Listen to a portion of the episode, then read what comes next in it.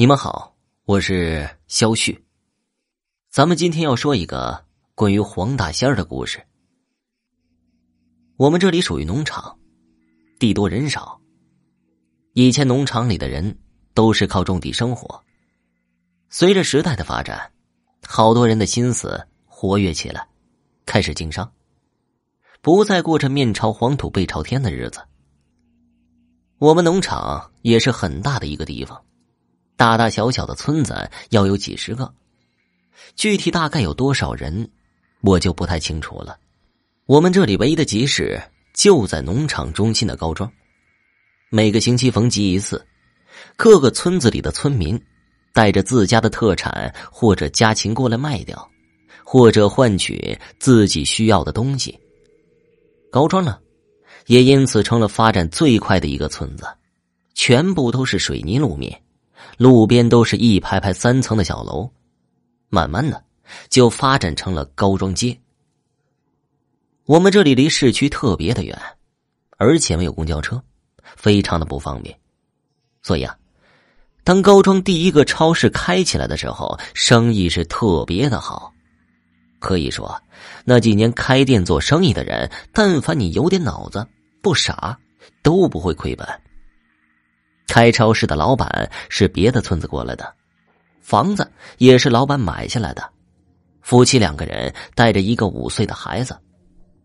开始的两个月，超市的生意特别的红火，老板也赚了不少钱。可是让人没有想到的是，第三个月，这家超市居然挂出了转让的牌子。好多早就看着超市赚钱的人开始动起了心思。但是大家又不傻，心里也在想啊，这超市开的好好的，而且还这么赚钱，为什么要转让呢？老板给出的回答是：孩子病了，急用钱。可老板的孩子，大家看的都还好好的呢，也没觉得有啥问题啊。再说了，也用不着把超市转让了吧。都说好事不出门，坏事传千里。不出几天，大家就听到了一个传闻：超市老板家的房子不吉利，三楼住着黄大仙儿，现在天天祸害老板家。他们是没有办法了，才要转让的。农村的本来就相信这些，再想想，好好的超市老板为什么要转让？再加上事情传的有鼻子有眼的，谁还敢去买呀？这件事传开了以后，别人也不敢再去超市买东西了，大家都不敢沾边谁知道大家听说的都是真的假的？谁又知道这栋楼里到底住着哪位神仙？万一不小心得罪了，那可担待不起呀！老板的房价是越标越低了。感兴趣的人却越来越少，老板的脸上再也没有了超市开店时的笑容，每天愁眉苦脸的，坐在超市前唉声叹气。有心的村民开始慢慢的发现，老板一家好像都在楼下住着，从来不上楼，但是每天晚上楼上的灯都会亮，而且还有嬉闹声和说话声。大家越传越厉害了。都说老板家楼上住着的不是一个仙儿，而是一个家族，而大家也都是私下里偷偷的议论，当面却从来没有人敢说一个字。事情很快又有了新的进展。老板一家三口晚上在房间里睡觉，第二天一早居然睡在了大马路上，而超市的大门依然反锁着。不知道一家三口连同一张床是怎么出来的。当天呢，围了好多的人都在看，都说人多胆子大，大家叽叽喳喳的议论开了，什么话也都敢说了。只有超市老板一家三口浑身颤抖的站在那里，门被反锁了，只能砸开才能进去。砸开了门。老板一家三口都不敢进去，而围观的人群也远远的站着，依然叽叽喳喳的议论着，丝毫不敢靠近，怕触眉头。就在这个时候，人群里钻出一个老乞丐，手里拿着个木棍，还有一个破碗。老乞丐走到超市老板面前，问着老板：“老板呢？我这好几天没吃饭了，你这超市里有面包，能不能给我吃一个呀？”老板看了老乞丐一眼，别人都怕的要死，你还敢过来？货架上有面包，你要是不怕，就去拿个吃吧。这老乞丐还真不怕，进了超市，拿了一个面包就出来了，对着超市老板说了一句谢谢，然后就蹲在路边吃了起来。围观的人群以及老板一家都看着老乞丐吃着面包。场面居然安静下来。吃完了面包，老乞丐擦了擦嘴，对着超市的老板说：“我不白吃你的面包，今天我也帮你一个忙。”说完，老乞丐拿着他那根棍子就进了超市，只留下一群傻眼的群众和老板一家大眼瞪小眼的站在那里。老乞丐上了楼之后，外边就安静了下来，只听到楼上叮叮当当的响成一片了，还有棍棒敲击地面的声音。过了好一会儿，只看到一只老猫大小的黄狼子从超市里冲了出来，外边围观的人群吓得哇哇大叫，四散躲避开来，远远的看着，却也没有走。黄狼子冲出来以后，飞快的跑了。眨眼就看不见了踪影。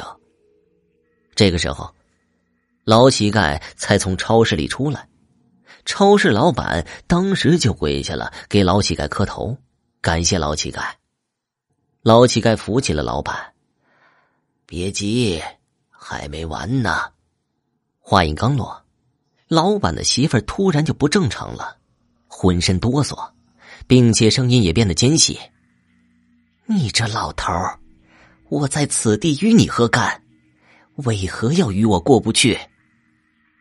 大家都知道，这是被大仙附身了。老乞丐把棍子往地上一戳，指着老板媳妇骂道：“你不好好修炼，为何在此祸害村民呢？”被附身的老板媳妇不再说话，只是恶狠狠的盯着老乞丐。然后狰狞的笑了一下，低着头对着墙猛地撞了上去，砰的一声，老板媳妇头被撞破了，血流了下来，看着非常的怪异。